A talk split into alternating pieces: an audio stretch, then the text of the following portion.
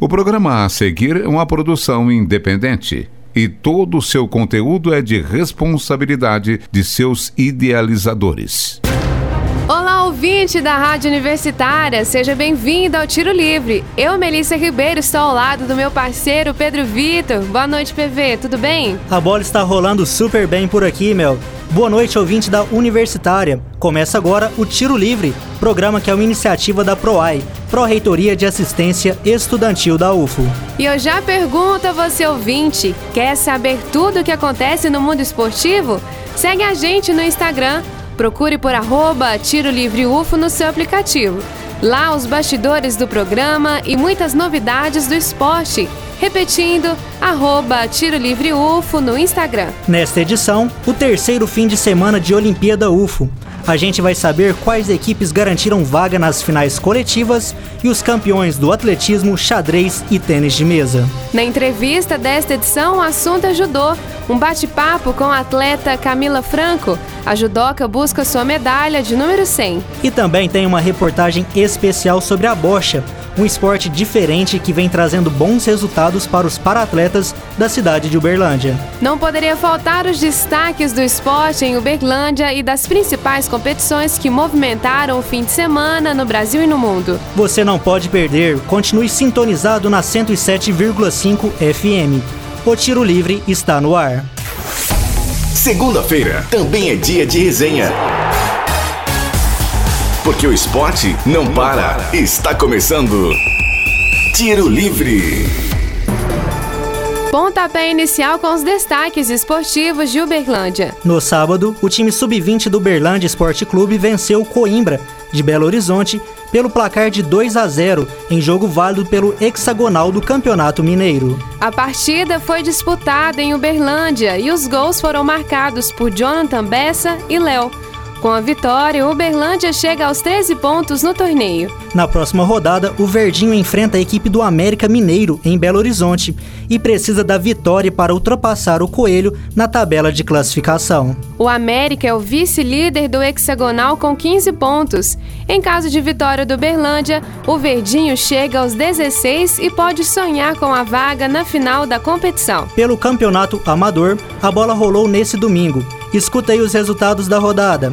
Voluntários 5, Nova Aliança 0, Santa Luzia 2, Floresta 1, Vasco da Gama 0, Luizote também 0, Minas Gerais 2, Fluminense 1. Tivemos também Tocantins 2, Tibere 2, Tabajara 2, América 1, Lagoinha 0, Rio Branco 2, Guarani 0, Aurora 3 e Atlanta 1, Lagoano 0. E vale a gente ressaltar que a partida entre Jardim Brasília e Pinheiro não aconteceu, porque o Pinheiro não tinha um número suficiente de jogadores para entrar em campo. Então, a vitória foi do Jardim Brasília por WO. O futsal do Praia Clube venceu o Campeonato Mineiro do Interior de Futsal, que foi disputado na cidade de Juiz de Fora.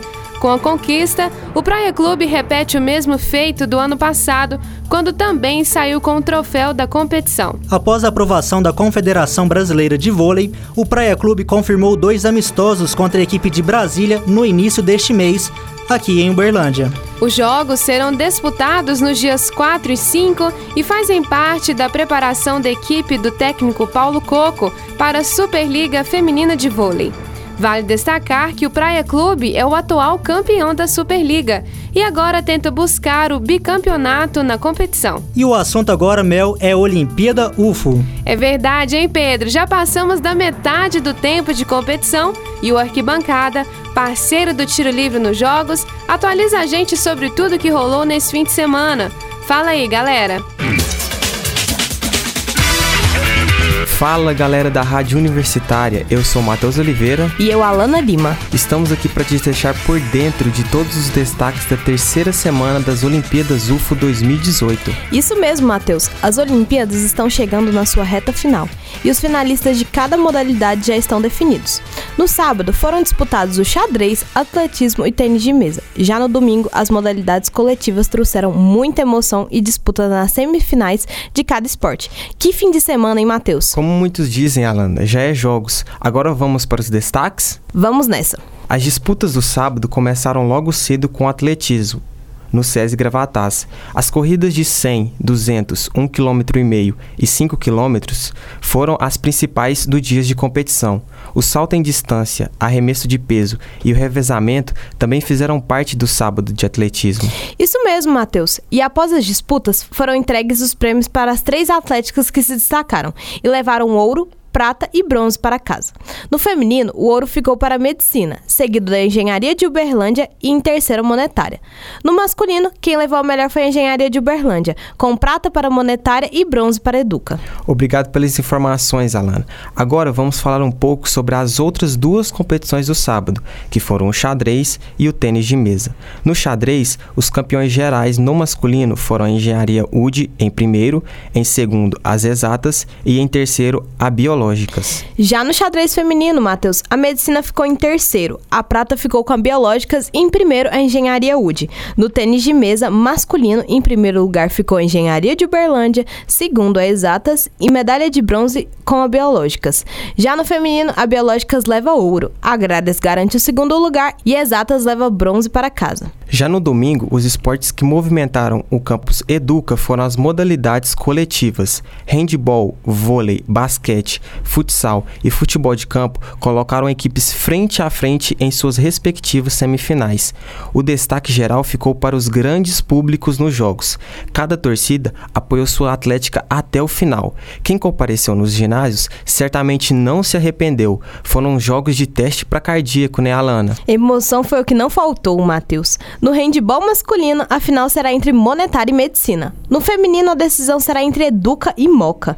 No vôlei masculino, a Monetária enfrentará a Exatas.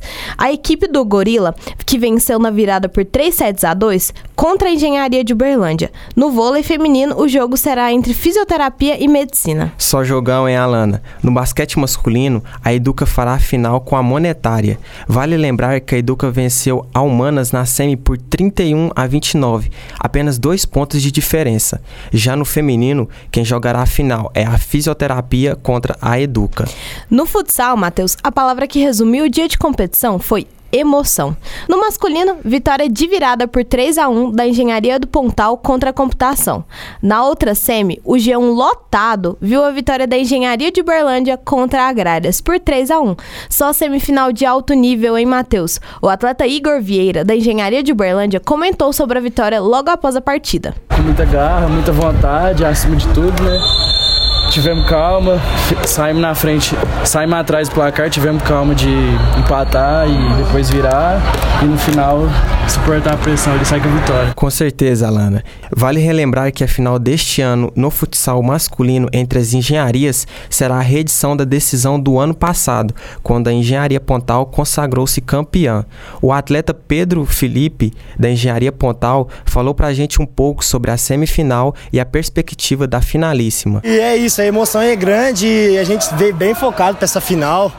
É, treinamos muito, descansamos ontem, não fizemos nada. O time inteiro descansou, todo mundo focado. E é isso, um time que trabalha, os resultados vêm. Se Deus quiser, na final vamos fazer um bom jogo e manter esse campeonato aí. Já no feminino, tivemos goleada da Educa por 13 a 0 contra a fisioterapia. A autora de quatro gols, Rafaela Romanelli, atleta, comenta sobre o jogo e a decisão. A Educa vai em busca do tetracampeonato consecutivo esse ano. Ah, sim. Nosso time é muito unido, muito unido mesmo. E a gente sempre busca, todo ano, melhorar. Todo jogo a gente entra com a cabeça no jogo, sem subestimar ninguém. E assim, e a, e a gente quer vai manter isso. Na outra semi tivemos outro placar apertado, quando a Moca venceu a Medicina por 2 a 1. O futebol de campo, que conta apenas com o masculino, também foi recheado de alegria e reviravoltas. Na primeira semi, tivemos a vitória da Monetária enfrentando a fisioterapia com um placar de 3 a 1. Logo após, de virada, a Exatas venceu a Engenharia de Uberlândia por 2 a 1, com gol da equipe Gorila no último minuto do jogo, para a explosão da torcida vermelha e preta e muita emoção. Que dia, hein, amigos? Agora é só final, Alana. As decisões serão realizadas nos dias 20 e 21 de outubro. Para ficar por dentro de tudo, esteja ligado no Instagram da Arquibancada UFO arc.ufo. Porém, já adianto, Matheus, terá final na Arena Sabiazinho e também no campus da Educa. E é isso, esses foram os destaques do penúltimo final de semana das Olimpíadas UFO 2018. Uma boa semana para todos e até a próxima. Um grande abraço e até mais. O Tiro Livre agradece por essa parceria top. Lembrando que nas próximas duas semanas não haverá Olimpíada, mas no dia 20 e 21 as atléticas voltam com força máxima para as finais. E é claro que depois disso o pessoal da arquibancada conta para vocês tudo que rolou. Bate-papo. Informação. Agora, no Tiro Livre. Entrevista da semana. Seguindo o ciclo de nossos programas, nesse momento, entrevista ao vivo no Tiro Livre. Ainda em clima de jogos, recebemos a multiatleta Camila Franco, campeã em sua categoria, o judô, desde 2010. Seja bem-vinda aos estúdios da Rádio Universitária, Camila. Obrigada, gente. Boa noite para todo mundo. Camila, vamos começar perguntando como que foi o seu primeiro contato com o judô? A gente acredita que seja uma pergunta interessante. E por que que ele permaneceu na sua vida por tantos anos? O que deve isso? É, eu comecei a fazer natação no Praia Clube e durante um ano meu pai dizia que eu ficava passando na frente do judô pedindo para que eu pudesse lutar. E ele falava assim: não, continua natação, natação é importante. Pai, eu quero fazer judô. E aí ele falou que dos 5 aos 6 anos eu convenci que ele deveria me colocar no judô e depois de um ano de tipo, pedindo demais, ele deixou e aí desde os seis e meio, sete anos de idade eu comecei a fazer judô. E Camila, a gente gostaria de saber a, qual a sua opinião sobre a representatividade das mulheres no esporte. Aqui você trouxe para a gente um tanto de medalhas de vários esportes, então nós gostaríamos que você comentasse sobre isso. E também se ao longo aí da sua carreira você passou por algum tipo de dificuldade por causa do gênero. É, durante todos esses anos, todos os lugares que eu treinei, as mulheres sempre se saem melhor. Elas dão mais valor, elas treinam mais, batalham mais. E por ter um número melhor, menor de mulheres na classe, é, às vezes comparado com o masculino, fica mais fácil de ter menos seletivas, né? Mas, por exemplo, na educação física, as mulheres ganham praticamente todas as seletivas e a maioria das finais são feitas por mulheres. Na equipe que eu treinava, eram 20 homens e 10 mulheres. E a maioria das mulheres que ganhavam as seletivas, os brasileiros e pan-americanos. E na nossa cidade, as únicas atletas campeãs pan-americanas e sul-americanas de judô são mulheres. Olha só, interessante. Eu, eu não sabia disso. Você sabia, Pedro? Também não, Mel. Bom saber. Bom saber, Camila. E aí, né, a gente comentando, a gente já conversou antes com você, né, por virtude das Olimpíadas Universitárias aqui da UFO, você foi sete vezes campeã na sua categoria. Houve algum momento mais marcante é, em todo esse tempo na sua carreira? E você pode contar pra gente sobre a sua despedida da Olimpíada como atleta? Como que tá sendo para você passar por essa fase? A, a, uma das mais marcantes, e um, um pouco respondendo a sua pergunta anterior, a dificuldade dos jogos antigamente o judô não tinha feminino, só tinha masculino. E as categorias femininas eram divididas em somente três. Então eu lutava com meninas muito mais pesadas, de 10 quilos mais pesadas do que eu, porque não tinham mulheres suficientes para ficarem em cada classe, em cada, cada categoria. E uma das mais marcantes que eu lutei com umas meninas da minha equipe, bem mais pesadas do que eu. E a mais marcante de todas foi a última desse ano e que eu treinei as meninas da Educa e os meninos. E a minha final foi contra uma aluna minha. E essa aluna, ela chama Natália. A Natália ficou em terceiro lugar no ano passado. Nunca tinha visto judô, não sabia o que era judô. Começou a treinar, se desenvolveu, se, se superou. E aí esse ano ela conseguiu ir para final comigo e conseguiu um segundo lugar. Então, para mim foi emocionante despedir da UFO, ser técnica de uma equipe que eu fiz faculdade e poder fazer uma final comemorando com uma aluna. E Camila, sobre isso, acho que seria interessante você, então, como treinadora, né, como instrutora desse esporte que é tão bacana, é um esporte diferente, né, às vezes não tão falado nas grandes mídias, como você incentivaria outras mulheres à prática, assim, outras mulheres que às vezes desejam, não se sentem capazes de poder praticar esse esporte? O que eu tenho falado é que o judô não é só para competição. O judô é essencial para a vida, principalmente de uma mulher, como defesa pessoal. Então, acredito que se tenha um ataque, uma agressão, que seja uma balada, é uma forma de você se defender. É uma forma de você ter uma consciência corporal para tudo que você for fazer, como fortalecimento, flexibilidade, velocidade, agilidade. São pontos que nós treinamos e, assim, ah, eu quero jogar vôlei. Você vai conseguir jogar vôlei porque a sua consciência corporal melhorou. É como nós falamos, você faz o Pilates. A sua consciência corporal melhorou depois que você começou o Pilates, graças à respiração, contração de músculos que você nem sabia que existia. Então eu acredito que o que eu posso dizer é façam, porque o não você já tem. Então, se for ruim, você não, não, não faz. Mas é muito interessante que, principalmente para a defesa pessoal da mulher, e que ultimamente tem acontecido algumas repercussões na mídia que as mulheres procuraram fazer luta principalmente para se protegerem. E Camila, que história é essa que você está em busca da sua centésima medalha? É verdade? Conta um pouquinho mais pra gente. Então, eu comecei a competir desde novinha, desde os três anos de idade eu faço esporte, eu comecei com natação, comecei o judô, sempre fiz judô. E aí eu tive a oportunidade de fazer alguns outros esportes, fiz outros, mas eu nunca larguei e nunca consegui é, largar o judô. E aí, o ano passado, quando eu acabei o Sul-Americano de Jiu-Jitsu, eu cheguei pro meu sensei, que é o professor, né? E eu contei para ele assim: eu vou fazer uma meta impossível.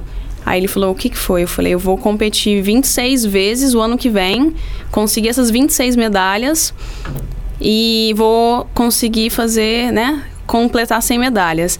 E aí esse ano eu já fiz 24 competições, tenho 22 medalhas porque durante essas duas competições eu não consegui pegar pódio.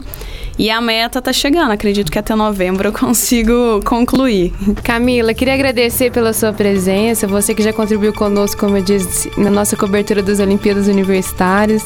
Eu acho que a gente está entrando no mês de outubro, que é um mês muito lembrado pela saúde da mulher, né? Claro que é especialmente voltado para o câncer de mama, que não é um assunto da entrevista, mas ter mulheres, né, estimular o esporte também ajuda muito nessas questões do combate aos maus, né, que a gente tem na saúde. Então eu queria muito agradecer você pela sua presença aqui.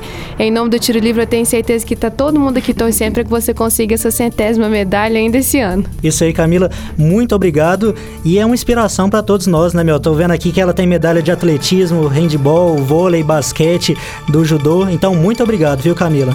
Obrigada, gente. Quero agradecer o convite e a oportunidade e que espero poder incentivar algumas mulheres a saírem do sofá, a treinarem e fazer isso como um estilo de vida para o bem da saúde, mas principalmente para se divertir. E na reportagem de hoje, Aurélio Barcelos e Mariana Oliveira contam como a bocha, um esporte pouco conhecido, pode mudar a vida dos paratletas.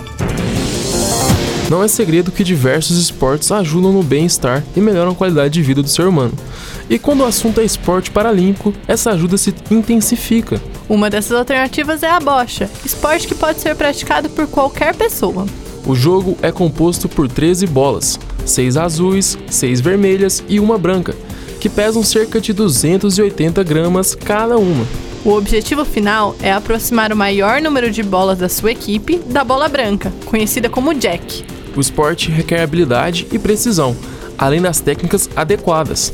As categorias são divididas de acordo com a deficiência do atleta, podendo ser BC1, BC2, BC3 ou BC4. Glênio Leite, que pratica o esporte há 9 anos e atualmente é professor de bocha da Fundação Berlandense de Turismo, Esporte e Lazer, FUTEL, ressalta a importância da modalidade para os praticantes. É um esporte que é realizado com, com ambos os sexos, ambos os gêneros, e atende vários tipos de público. É uma modalidade muito importante para os paraatletas, né? É um, uma atividade que, que é, seria a última atividade que um atleta consegue fazer, né? Porque é, um, é uma modalidade que requer algumas necessidades. Tem que ser cadeirante e tem um determinado classe que eles podem estar participando. A equipe paralímpica, treinada por Glênio, participou recentemente do Campeonato Regional de Bocha, uma das principais competições no calendário da modalidade. As competições são realizadas em, em três etapas. A primeira é o regional. Esse regional é o Regional Centro-Oeste de Bocha. Esse, esse, último foi realizado agora há duas semanas atrás, aqui em Uberlândia. É a primeira competição. O primeiro, segundo e terceiro melhor classificado passa para jogar o brasileiro individual que vai ser em São Paulo em dezembro. E tem os pares equipes, é uma terceira competição, onde o primeiro e segundo colocado classifica e a melhor mulher colocada. O torneio, realizado em Uberlândia, trouxe ótimos resultados para os atletas da Futel. Foram cinco medalhas, sendo três de ouro e duas de prata. O êxito reforça a posição da equipe uberlandense, que é uma das grandes forças da bocha no cenário mineiro. O esporte é muito importante na região. É, no estado de Minas, temos duas cidades que desenvolvem a bocha né, de alto nível, que é a, a equipe de bocha de Uberlândia e a equipe de bocha de Uberaba, DEFU. São as duas modalidades com o maior índice de medalha, que tem os melhores atletas. Existem outras equipes na, em de Fora, Belo Horizonte, mas o forte é, é no Triângulo Mineiro. Um dos medalhistas no campeonato é Cristiano Pereira da Silva. Ele ressalta a importância que a bocha tem na sua qualidade de vida e que, através do esporte, pode ir além em suas atividades diárias. A importância da bocha na minha vida é muito boa, porque hoje em dia a qualidade de vida que eu tenho de boa foi tudo pela graça da bocha, que mostrou que posso ir além, entendeu? E se você se interessou pelo projeto, os treinos acontecem de segunda a sexta, entre 1 e 5 da tarde, no Centro de Incentivo ao Esporte, no Jardim Europa. Ele fica localizado na Avenida Amsterdã 403. Ou também você pode entrar em contato pelo telefone 34 3224 5013. Repetindo, 34 3224 5013. Obrigada, meninos. Muito interessante a reportagem. E agora chegou a hora de ficar por dentro do que rolou no mundo esportivo com Clarice Bertoni. Destaque da semana. Boa noite, PV. Boa noite, Mel. Nem Cristiano Ronaldo, nem Salah. Luka Modric faturou o prêmio de melhor jogador da temporada pela FIFA. O croata foi peça importante na conquista da Liga dos Campeões pelo Real Madrid e na campanha da sua seleção até a final da Copa do Mundo. Modric encerra uma sequência de disputa entre Cristiano Ronaldo e Lionel Messi que acontecia desde 2008 pelo prêmio de melhor jogador. Entre as mulheres, Marta foi escolhida como a melhor jogadora da temporada pela sexta vez. Aos 32 anos, a brasileira está atuando pelo Orlando Pride dos Estados Unidos. Não é à toa que ela é conhecida como a rainha do futebol. Parabéns, Marta! E o Brasil segue como a campeã mundial de boxe. Na noite de sábado, Rose Volante venceu a colombiana Iolis Marugo por nocaute técnico no terceiro round e defendeu o cinturão peso leve da Organização Mundial de Boxe. Foi a segunda defesa bem-sucedida da brasileira, que conquistou o título em dezembro de 2017. Já no vôlei masculino, a Polônia repetiu o feito de 2014 e conquistou o Mundial da categoria em cima do Brasil. Os poloneses venceram por 3 sets a 0. No automobilismo, Lewis Hamilton ganhou o Grande Prêmio da Rússia e aumentou a sua vantagem para o vice-líder da competição, Sebastian Vettel. Agora a diferença entre os dois é de 50 pontos. E a vitória do inglês foi polêmica. Na 25ª volta, Valtteri Bottas estava em terceiro e Hamilton em quarto. Como são companheiros de equipe, o diretor da Mercedes mandou Bottas abrir passagem para seu companheiro. O pódio foi formado por Hamilton em primeiro, Bottas em segundo e Vettel em terceiro. E olha só que notícia bacana! Pela primeira vez na história, uma mulher é campeã mundial de moto velocidade. O feito foi alcançado neste domingo por Ana Carrasco. A espanhola de 21 anos sagrou-se campeã do World Super Sport 300, um ponto à frente do seu compatriota Mika Pérez. Destaque também para o MMA. Os veteranos Rampage Jackson, de 40 anos, e Vanderlei Silva, de 42, lutaram pela quarta vez na história, desta vez pelo Bellator. Melhor para Rampage, que venceu o brasileiro por nocaute técnico aos 4 minutos e 32 segundos do segundo round. Agora são duas vitórias para cada lado. Será que teremos uma luta de desempate em breve? Falando agora sobre a 27ª rodada do Brasileirão, o campeonato tem um novo líder. O Palmeiras venceu o Cruzeiro por 3 a 1 e chegou a 53 pontos, mesma pontuação do Internacional, que ganhou do Vitória por 2 a 1. A diferença está no saldo de gols, 23 contra 18. O Verdão passou o São Paulo, que empatou na rodada com o Botafogo, e está com 52 pontos. O Grêmio venceu na rodada com golaço de calcanhar do Everton contra o Fluminense e chegou aos 50 pontos. O Flamengo empatou com Bahia por 0 a 0 e está com 49. América e Corinthians também ficaram no 0 a 0. O Atlético Mineiro venceu o Esporte por 5 a 2, o Santos fez 1 a 0 no Atlético Paranaense e o Ceará ganhou da Chapecoense por 3 a 1. A rodada se encerra com a partida entre Paraná e Vasco, que está acontecendo neste momento. Volto com vocês, Mel e PV. Muito obrigada pelas informações, Clarice. E como esse campeonato brasileiro tá equilibrado, hein, PV? Demais, Mel. Quem será o campeão? Façam suas apostas. Por aqui seguimos com os serviços. Fique ligado. O que acontece na UFO? Você fica sabendo no Tiro Livre. Serviços UFO. Universidade Federal de Uberlândia promove um grupo de prevenção e promoção de saúde voltado para o público universitário. Os encontros acontecem todas as quartas-feiras, das 5 e meia da tarde às 7 horas da noite, até o final do mês de novembro, na clínica do Instituto de Psicologia da UFO, Bloco 2C, Umuarama. O evento é gratuito e as inscrições devem ser feitas através do e-mail vivenciasuniversitariasufo@gmail.com, informando o nome completo, curso, CPF e o telefone para contato.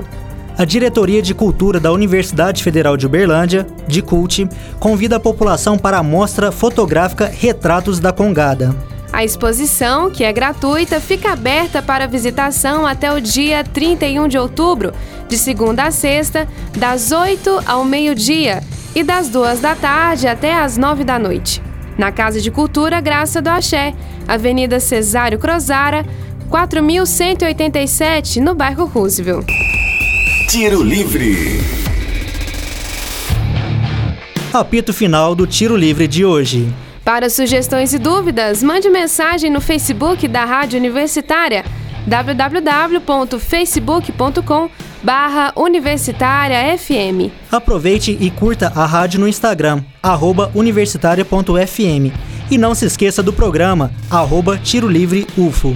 Fique atento às próximas edições na segunda-feira às 8 horas da noite e o reprise às quartas-feiras, também às 8 da noite. O Tiro Livre é uma iniciativa da PROAI, Pró-Reitoria de Assistência Estudantil da UFO. Caso você esteja andando pelos campi da UFO e notar alguma movimentação estranha, entre em contato com o WhatsApp da UFO Segura 999964597 Repetindo, 999964597. Essa edição foi produzida por Benício Batista, Clarice Bertoni, Edinho Borges, Aurélio Barcelos, João Pedro Rabelo, Juliano Damas, Richard Militão, Mariana Oliveira, Mário Azevedo e apresentado por mim, Pedro Vitor Vieira Rodrigues e pela minha parceira Melissa Ribeiro.